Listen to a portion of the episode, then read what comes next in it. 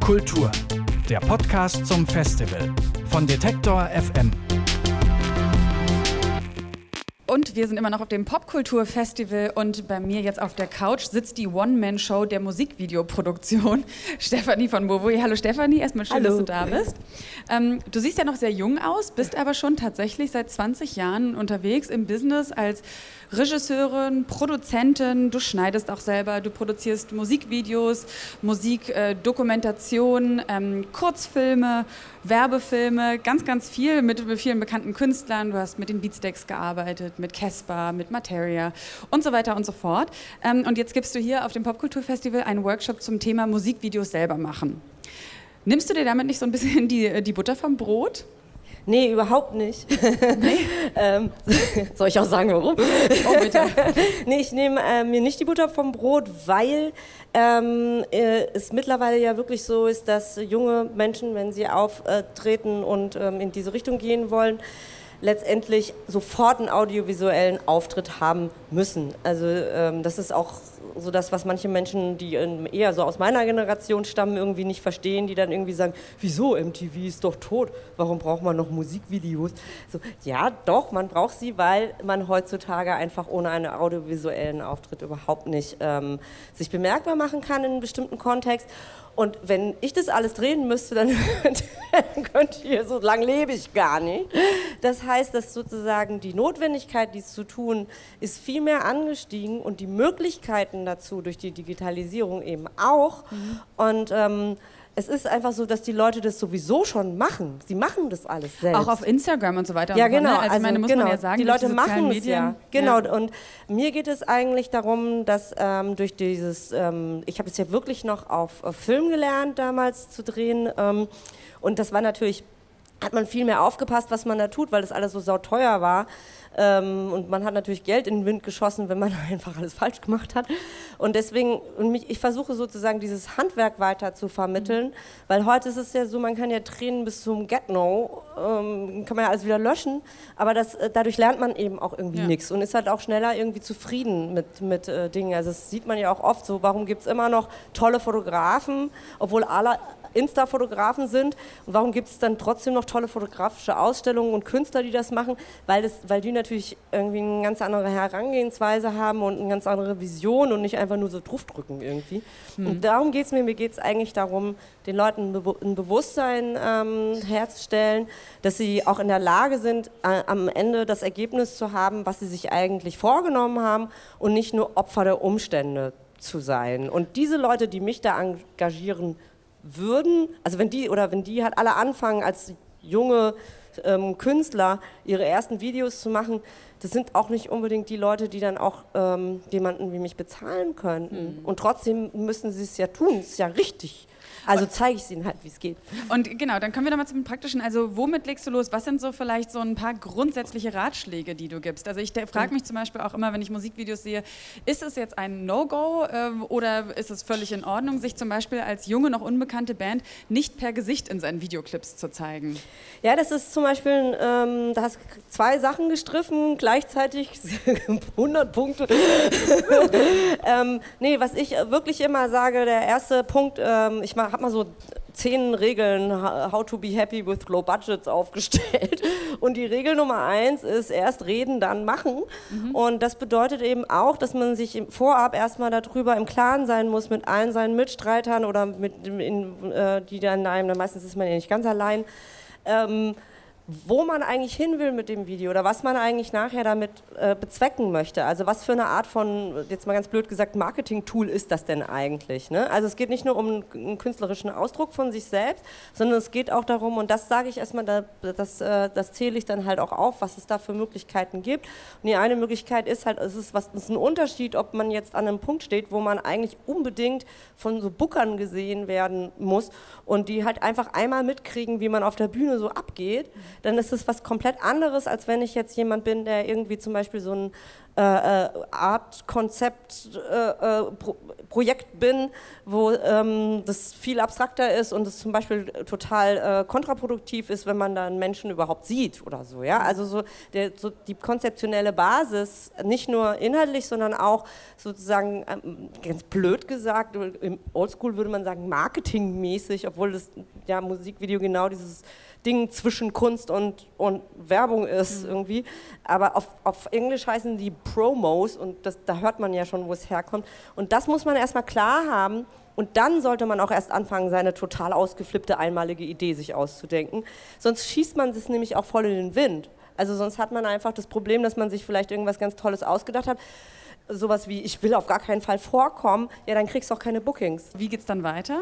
Dann geht es letztendlich geht's um die Ideenfindung natürlich und dann geht es auch ganz, äh, ganz schnell eigentlich in, so, in diesen Pre-Production-Prozess, weil oft ist es ja so, wenn man dreht, dass man, das ist ja wie so, ein, wie so eine Theaterpremiere, man hat halt diesen einen Tag und da muss halt alles sitzen und das, was man da nicht gedreht hat, das kann man dann natürlich auch nicht schneiden. Also, und dafür gibt es natürlich, also erstens mal Möglichkeiten, wie, also wie man sich rein pragmatisch organisiert, welch, was, also wie mache ich eine Shotlist und so weiter, aber auch inhaltlich. Also wie funktioniert eine dramaturgische Struktur von einem Musikvideo? Was macht Sinn, was macht keinen Sinn? Und ich rede nicht darüber, dass jedes Video eine Geschichte erzählen muss. Ähm, das meine ich nicht, sondern trotzdem hat halt äh, also der Song gibt dir ja eigentlich erstmal vor, was wohin gehört. Also so empfinde ich das zumindest. Der, sagt, der Song sagt mir immer, wo ich was machen soll. Aber auch da finde ich, ist es ja durchaus unterschiedlich, wird es ja gehandhabt. Also in manchen Musikvideos siehst du eine ganz klare Korrelation zwischen Text und Bild mhm.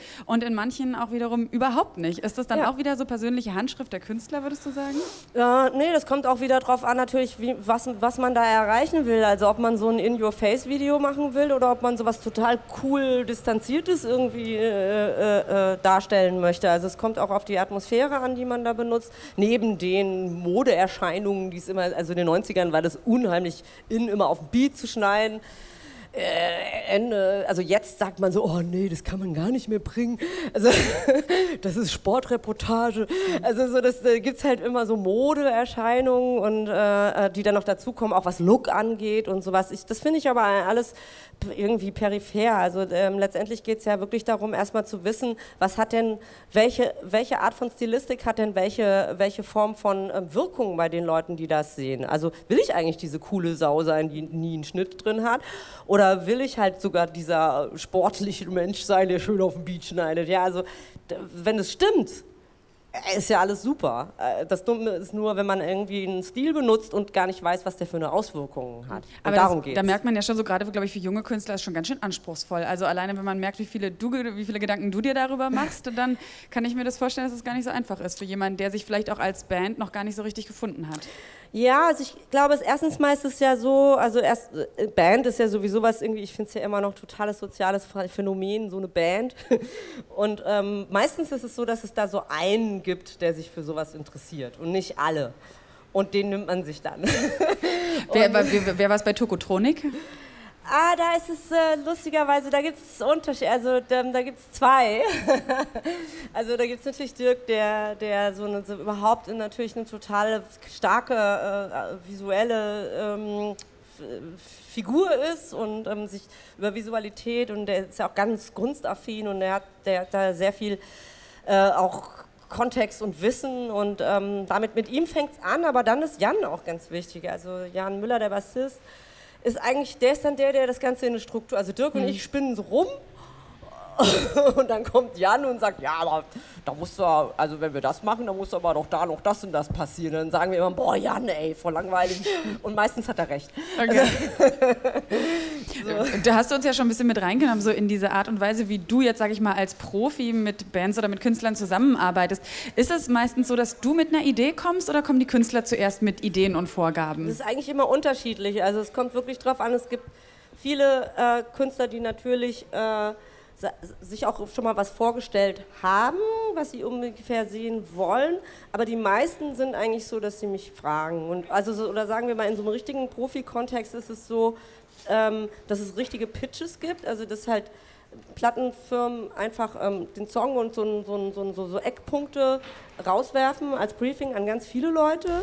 Und die sollen dann praktisch für umsonst ähm, in einem zeitlich abgesteckten Rahmen ähm, ein Konzept erstellen und dann kann man froh sein, wenn man von denen nochmal was hört. Ähm, und ich habe mich denen so ein bisschen entzogen. Ich finde es auch irgendwie, ich, ich glaube, dass diese Leute in den, in den Plattenfirmen einfach gar nicht wissen, was sie da mit einem machen. Also ich, man, muss den, man muss ja, wenn es Hand und Fuß haben soll und auch mit dem Budget stimmen soll und so, muss man jetzt endlich, also nicht nur sich eine Grundidee ausdenken, sondern den Clip im Kopf schon einmal wirklich gedreht haben, damit man auch weiß, dass, man, dass das geht. Und das ist schon sehr viel Arbeit und man kriegt halt nichts dafür und dann hört man noch nicht mal was. Von, mhm. Im schlimmsten Fall, es passiert jetzt nicht so oft, aber es passiert halt auch. Und das finde ich, ähm, also das, ja, mache ich eigentlich nicht. Also und, und, so arbeite ich auch nicht. Und also habe ich vor 20 Jahren natürlich auch angefangen, als so Kleini irgendwie. Aber jetzt ist es eigentlich auch so, dass ich mir auch sehr genau aussuche, mit wem ich arbeite. Und da ist wir kennen uns dann meistens schon und es ist dann eher so, dass wir eh uns treffen und dann drehen wir halt darüber oder so. Oder hier, guck mal, ich habe einen neuen Song gemacht, interessiert dich das? Oder was meinst du, könnte es ein Video werden? Oder mhm. also das ist halt mehr verknüpft jetzt auch miteinander. So. Und was total spannend ist, ich habe ja gelesen, du gehörst zu den wenigen Menschen, die Synästhetiker sind. Synästhetiker. Das bedeutet, du siehst, ähm, wenn du Musik hörst oder wenn du Worte hörst, dann entstehen in deinem Kopf dazu Bilder mhm. und Farben. Ähm, hat dich das eigentlich dazu getrieben, dass du den Beruf ausübst, den du ausübst? Oder ist das eher so eine Begleiterscheinung gewesen, die dir jetzt aber hilft und einen großen Einfluss hat auf die Arbeit, die du machst? Das ist eine gute Frage. Ich glaube, beides. ich glaube, das kann man gar nicht trennen. Also ich habe ja ganz lange überhaupt nicht gewusst, dass das andere Leute nicht haben. Und ich weiß auch gar nicht, ob das wirklich wenige Leute sind, die Synästhetiker sind. Vielleicht wissen es auch einfach viele nicht. Ja? Also so das, oder dass das halt irgendwie so heißt oder dass man das auch nicht haben kann. Ähm, ich habe halt schon seit über zehn Jahren Musikvideos gedreht, bevor mich jemand gefragt hat, ob ich das denn sei. Und ich hatte das Wort noch nie gehört und wusste gar nicht, was, was für eine Krankheit ich jetzt habe. ähm, und äh, dann machte das plötzlich alles Sinn. Und natürlich glaube ich, dass also gerade in der Ideenfindung, aber auch während des Arbeitsprozesses, das für mich oder das ist ausschlaggebend für meine Art, wie ich äh, an, an Musikvideos rangehe oder warum ich mich vielleicht auch in diesem ganzen Fächer von Möglichkeiten, die das Filmemachen äh, im Prinzip ja auch äh, darbietet, mich genau dafür entschieden habe oder da das so gut funktioniert. Also das hat bestimmt was damit zu tun, dass ich da halt so mhm. äh, natürlich ähm, irgendwie auch äh, mich auf irgendwas noch beziehen kann, was sowieso permanent ja da ist. Ich nehme aber gerne, also was ich ganz viel mache, dass ich halt so aus dem alltäglichen Dinge nehme, die ich dann durch die Art, wie ich sie filme oder die Bewegungen, die, die, die mit ihnen passieren oder gemacht werden oder die, die Bewegungen, die die selber machen, dass die praktisch das ausdrücken, was die Musik in mir bewegt. Mhm. Also so. Das macht, das macht mir so Spaß. Also eigentlich eine neue Ebene finden. Eins zu eins da oben in meinem Kopf, das ist totales Chaos. Das also, oder das ist einfach zu viel. Das würde mhm. man, glaube ich, auch gar nicht verstehen. Und das ist auch der Prozess, im, wenn ich eine Anfrage bekomme. Also ich kriege einen Song und dann muss ich erstmal diesen Schritt machen, dieses, dieses, diesen, diesen, diesen Schlag ins Gehirn, der, der da stattfindet, dieses Feuerwerk an Sachen so zu sortieren, dass da draußen mal irgendwas wird, was andere Leute auch verstehen. Ja. Das ist ja intuitiv alles, ne? Mhm. Ist ja nicht und so, äh, finde ich, äh, können wir auch gut den Bogen nochmal zurückschlagen. Also ein Musikvideo ist zwar heute technisch leicht produziert, mhm. aber sich die Ideen zu sammeln und sich zu fokussieren und sich ein mhm. Konzept mhm. zu erstellen, ist nicht sehr einfach, aber es ist auf jeden Fall möglich, wenn man sich dann die Zeit dafür nimmt. Und wer vielleicht noch Gelegenheit hat, beim, Pop, beim, Pop, beim Popkulturfestival hier in Berlin vorbeizukommen, der kann Stefanie von Boven nochmal in zwei verschiedenen Workshops erleben. Einmal einen zum Thema Videoschnitt oder beziehungsweise Video erstellen, glaube ich, für Anfänger. Und das andere ist so ein DIY-Videokurs für Fortgeschrittene, richtig? Ja, ja, so ungefähr. So ungefähr. Okay, Stefanie, vielen herzlichen Dank. Ich ja, wünsche dir noch ein schönes Festival und äh, wir freuen uns auf weitere spannende Projekte von dir. Sehr gern. Euch auch viel Spaß. Oh, danke. Pop, Pop Kultur. Der Podcast zum Festival von Detektor FM.